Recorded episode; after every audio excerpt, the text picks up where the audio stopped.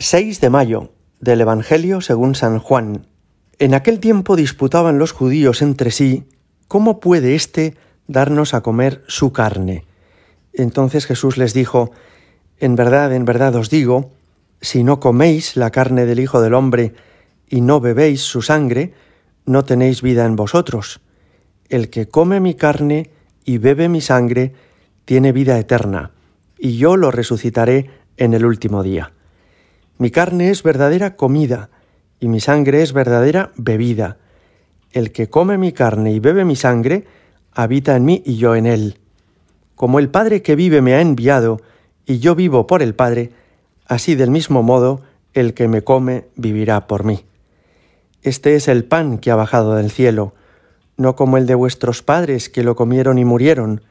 El que come este pan vivirá para siempre. Esto lo dijo Jesús en la sinagoga cuando enseñaba en Cafarnaún. Palabra del Señor. Quizá conocéis alguno los milagros eucarísticos que han ido ocurriendo en muchos lugares de la tierra a lo largo de la historia de la Iglesia. Por ejemplo, ese milagro de San Genaro, mm, que se da todos los años, o del antiguo relicario en Lanciano con la sangre coagulada, que parece carne viva. O también lo que ocurrió en la Catedral de Orvieto, donde se conserva un corporal manchado de sangre. Es la reliquia de un milagro ocurrido a un sacerdote de Praga que estaba de paso en Italia y que celebraba la misa atormentado por las dudas. Los milagros eucarísticos son como pruebas que Dios nos ha dado de que el sacramento de la Eucaristía contiene realmente el cuerpo y la sangre, el alma y la divinidad de nuestro Señor Jesucristo. no es un símbolo este sacramento, no es algo que nos evoca a Jesús o que nos recuerda su paso por este mundo, sino que es Jesús, verdadera y propiamente es el Señor. Pero al mismo tiempo, los milagros eucarísticos nos permiten ir más lejos y entender que en la Eucaristía no solamente está el cuerpo y la sangre de Jesús, como el cuerpo y la sangre de un difunto. No, no es así. No son, permitidme la expresión, trozos de una persona, sino que es esta persona viva, Jesucristo resucitado, el que está en este sacramento.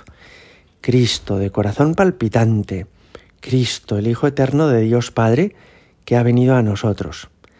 ¿Y por qué el Señor ha querido quedarse bajo estas especies eucarísticas? ¿Por qué no ha buscado otra forma de permanecer en este mundo?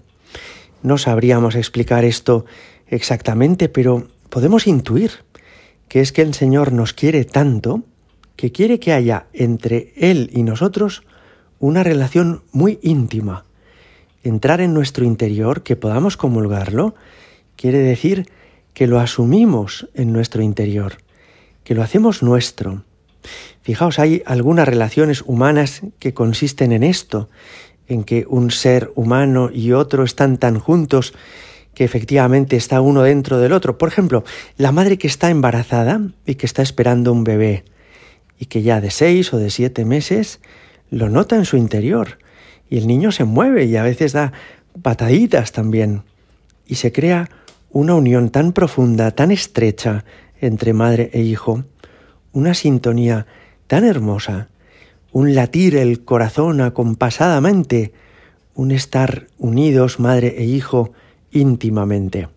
Lo mismo sucede con los esposos en el abrazo conyugal, que no solamente unen sus cuerpos, sino que unen sus almas porque de alguna forma se hacen una sola carne por el amor que se profesan. Pues bien, Dios ha querido venir a nuestro interior como un bebé está en el vientre de su madre. Dios ha querido venir a nosotros y estar tan estrechamente unido a nosotros que podamos considerarlo nuestro, que esté así incorporado a nosotros. Mi carne es verdadera comida, nos dice él, mi sangre es verdadera bebida. Pero no es que comamos o bebamos de un cadáver, no, no, sino que asumimos a Jesucristo vivo en nuestro interior y que Jesús, su persona, su alma, su divinidad, su corazón están latiendo en nuestro interior. Hoy le damos las gracias al Señor por su presencia en la Eucaristía. Le damos las gracias por estos milagros eucarísticos, que por cierto estudió de una manera tan minuciosa Carlo Acutis, que son una prueba de su existencia y de su vida resucitada en la Eucaristía. Y le pedimos al Señor que comulguemos no como el que recibe una cosa, sino como el que se une a una persona. Que comulguemos no como aquel que se lleva a casa una reliquia, sino como el que incorpora a su vida, el que incorpora a su corazón la vida de una persona que nos ama más que nadie, Jesucristo. Le pedimos al Señor que valoremos cada vez más la Eucaristía, que aprovechemos para recibir la comunión con frecuencia y que aunque la Iglesia no nos pida más que que comulguemos una vez al año, ese es el mandamiento tercero de la Iglesia, esa es la obligación que se nos prescribe a los católicos, hagamos lo posible por comulgar con más frecuencia, siempre en las disposiciones adecuadas, siempre bien preparados interiormente, pero que nos acerquemos al Señor todo lo que sea posible. Si pudiéramos hacerlo todos los días, sería maravilloso. Gloria al Padre y al Hijo y al Espíritu Santo, como era en el principio, ahora y siempre, por los siglos de los siglos. Amén.